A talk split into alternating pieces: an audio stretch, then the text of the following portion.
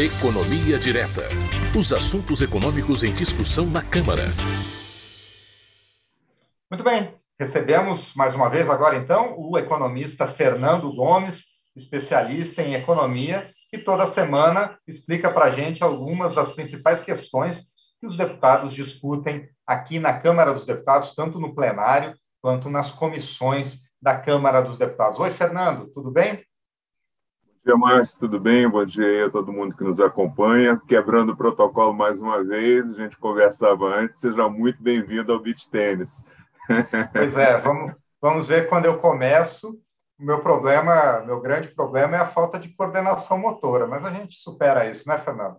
Com certeza. As aulas e a prática vão resolver tudo. Vamos lá. Pois é, eu preciso falar para os nossos ouvintes também, então, já que você quebrou o protocolo, que o Fernando é o meu grande mentor nos esportes, aí eu sigo os passos do Fernando, que é um esportista de mão cheia, além de ser economista especialista aqui, e é sobre isso agora que a gente vai falar, né? Porque na semana passada, né, Fernando, a gente conversou sobre a inflação e taxa Selic e os efeitos para as pessoas e para as empresas, né? Essa semana a gente vai falar sobre o que a Câmara e o presidente da Câmara, o deputado Arthur Lira, tem feito para minimizar os efeitos da inflação, principalmente para a população mais pobre.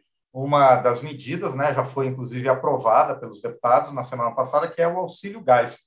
E a outra está em discussão, que é a busca por alternativas para reduzir o preço dos combustíveis, né, um item que tem um efeito muito, muito forte sobre a inflação. Bom, então vamos começar, né, Fernando, pelo, pelo auxílio gás social, como é chamado o, o benefício que foi criado, né, pela, pelo está sendo criado, né, pelo projeto 1374 agora de 2021, de 2021, ele que vai ser destinado a ajudar famílias de baixa renda na compra do botijão de gás. E essa matéria foi aprovada na Câmara, mas precisa ainda ser aprovada no Senado. Agora, Fernando, explica para a gente como é que vai funcionar esse auxílio gás e quem é que vai ter direito. O que, que as famílias precisam fazer para receber esse auxílio? Pois é, Márcio. É, o preço do gás, assim como de outros derivados de petróleo, como a gasolina, o diesel, né, tem subido muito mais que a inflação de forma geral. A inflação para esse ano ela tem uma previsão de fechar aí com um índice um pouco maior que 8%. E só para você ter uma ideia, é, a Petrobras ela já reajustou o gás seis vezes esse ano, com uma alta acumulada aí de quase 40%, ou seja, cinco vezes o que subiu o, o índice geral de preços da inflação.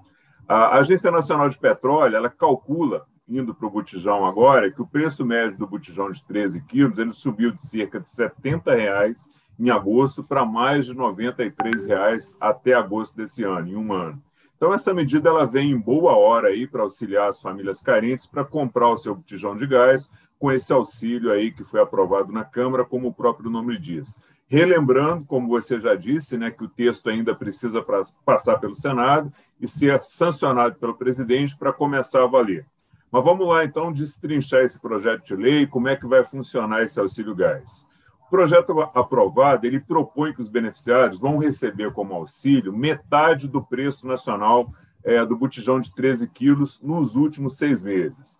De forma simplificada, o que isso quer dizer? O governo vai repassar como auxílio metade do preço do valor do botijão de gás para quem tiver direito ao benefício. Quem vai estabelecer e controlar esses preços para determinar o valor do benefício é a Agência Nacional de Petróleo. O governo ele fica, então, se o projeto for aprovado no Senado e sancionado ainda, né, como a gente disse, autorizado a pagar o auxílio diretamente às famílias beneficiadas na modalidade de transferência de renda. Esse pagamento, então, ele deve ser feito por meio de um cartão eletrônico, que deve ser distribuído para as famílias que ainda não têm conta nem poupança, ou via crédito em conta para quem já tem a conta. Essa forma de pagamento ela ainda vai ser regulamentada depois que a lei for aprovada. E quem é que vai ter direito a receber esse benefício pelo texto? O auxílio vai ser concedido preferencialmente às mulheres que forem vítimas de violência doméstica e que contam com aquelas chamadas medidas protetivas de urgência aí para mantê-las afastadas aí do agressor. Tem também as famílias de baixa renda inscritas no Cadastro Único de Programas Sociais do Governo Federal, o CAD Único, e também as famílias que tenham entre seus membros alguém que receba o BPC, né, aquele benefício de prestação continuada. Esses vão ser os beneficiários. O texto ele dá um prazo de 60 dias para o governo regulamentar os critérios para definir as famílias a serem contempladas, a periodicidade, que, que é de quanto em quanto tempo essas famílias vão receber o benefício. Esse prazo, essa periodicidade, ela não pode ser maior que 60 dias, então a cada 60 dias a família tem que estar recebendo ali o auxílio gás e a forma de pagamento, que foi o que a gente comentou antes, se vai ser cartão ou crédito em conta. O governo ainda vai regulamentar também quantos beneficiários podem ser atendidos de acordo com o orçamento que for disponibilizado para esse pagamento. Esse orçamento ele ainda não ficou definido. Lembrando, mas que esses 60 dias para o governo regulamentar, eles começam a contar depois que o Senado aprovar e depois que o presidente sancionar o projeto. É, que mais? De onde que vai vir o dinheiro para pagar esse benefício do gás? Vão vir de três fontes. É, uma delas é a, a CID Combustível, né, contribuição de intervenção no domínio econômico. Então, aqui você vai aumentar um pouquinho a alíquota da CID sobre os combustíveis, que todos nós pagamos, e a arrecadação que vier desse aumento de alíquota vai ser uma das fontes para permitir o pagamento do auxílio gás. Segunda fonte é parte da receita com a venda do petróleo, que é da União, chamada de excedente de produção por meio dos contratos de partilha, e a terceira fonte é parte do valor dos royalties da União, é uma espécie de dividendo, de lucro que a União tem aí, devidos também em contratos de exploração de petróleo, pelo que a gente também chama de regime de partilha. Essas fontes, elas dizem respeito à produção e venda de petróleo e dos lucros sobre essa venda, né? O texto determina que vai ser retirado um pouco aí dessas duas fontes para ajudar a compor os recursos que vão ser destinados para pagamento do auxílio gás e que vai ser pago também juntamente com o aumento da alíquota da, da de combustível. Então, essas são essas três fontes, mas que ainda tem um valor que vai ser definido. Só depois que virar lei é que a gente vai ter a definição aí do, do orçamento para pagar o auxílio gás. Agora, o importante aqui é que o Senado aprove rapidamente, que o presidente sancione a lei rapidamente também, para que o governo possa aí fazer essa regulamentação e que esses recursos po possam chegar aí para quem realmente precisa, para ajudar um pouco na compra de um item que parece tão básico, né, mas que está fazendo muita falta para muita gente Brasil afora. Pois é, no painel eletrônico, Fernando, a gente até entrevistou um dos autores dessa proposta, é, o deputado de São Paulo, que a gente conversou, inclusive, sobre até os riscos à saúde das pessoas, né? Pessoas que acabaram até é, morrendo ou tendo é, sérios problemas de queimaduras pelo uso de, de fontes alternativas para tentar cozinhar. Então, essa medida realmente, como você falou, vem em boa hora e tem que ser aprovada logo, né, Fernando? Bom, outra, é, outra medida também que está sendo estudada e está sendo debatida aqui na Câmara também é a busca de alternativas que permitam reduzir o preço dos combustíveis que tem impactado fortemente a inflação. Você falou na abertura, né, perto de 40% de aumento no preço dos combustíveis desde o começo do ano, né?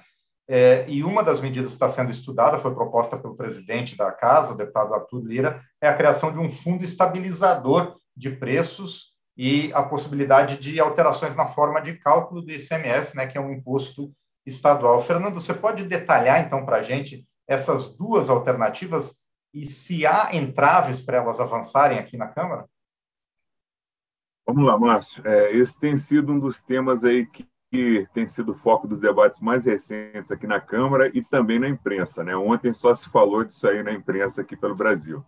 É, o presidente Arthur Lira ele tem falado em alternativas para reduzir aí o preço dos combustíveis. Né? Falou na possibilidade de um fundo estabilizador, como você mencionou, que poderia ser usado aí para reduzir os impactos nas oscilações do preço dos combustíveis, né? que seria usado aí exatamente para permitir reduções quando o preço subir muito e falou também sobre uma possível alteração na forma de cálculo do ICMS que impacta o preço. Para que quem nos acompanha aí possa entender melhor essa questão, é bom a gente explicar como é que é formado, como é que o, se chega no preço final dos combustíveis e quanto é que é pago de imposto sobre esse preço, né?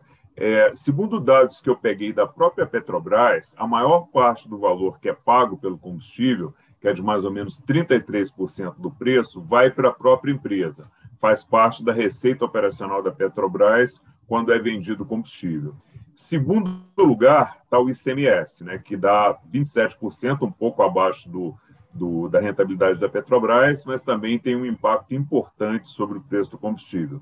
E não é só isso, Márcio, existem outros fatores, fatores externos, que não dependem das políticas que são adotadas aqui dentro, mas que também influenciam muito o preço dos combustíveis, como o preço do petróleo do mercado internacional, que subiu 70% nos últimos 12 meses, e a própria desvalorização do real em relação à moeda americana, que também aumenta o custo do combustível aqui dentro, porque grande parte do, do, do petróleo que a gente usa para fazer o combustível ele é importado.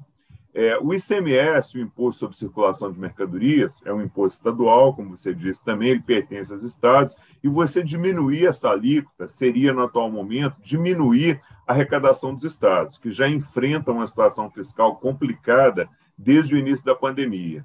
O ICMS, a gente já falou sobre ele aqui, discutindo sobre inflação, ele varia em função do preço dos produtos. Então, altas nos preços dos combustíveis ou de qualquer outro produto ou serviço aumentam a arrecadação dos estados, porque você aumentou o valor do produto, o imposto que incide sobre ele vai aumentar também. E apesar do impacto ruim que esses aumentos no preço dos combustíveis têm na inflação, res, reduzir a alíquota do ICMS seria reduzir de forma direta a arrecadação dos estados. Por isso que o presidente da Câmara tem todo o cuidado em dizer que essas discussões estão em fase inicial, que ainda está, estão sendo feitos cálculos preliminares, porque o assunto é realmente bastante complexo. Né?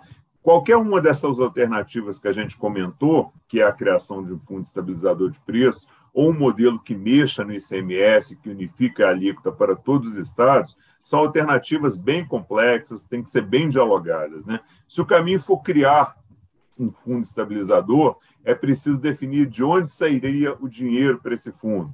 É, se falou em dividendos que a União recebe da Petrobras. E, como sempre, tem quem critica a medida e tem quem defende, já que a Petrobras é, não é uma empresa apenas estatal, né? ela tem acionistas privados, tem ações na Bolsa, e qualquer alteração na condução da política da empresa mexe com o valor da empresa, mexe com o valor das ações. Se a alternativa for por alterar a fórmula de cálculo do ICMS, aí vai ter que ter muita conversa com os estados, em especial com aqueles que possam vir a perder a arrecadação.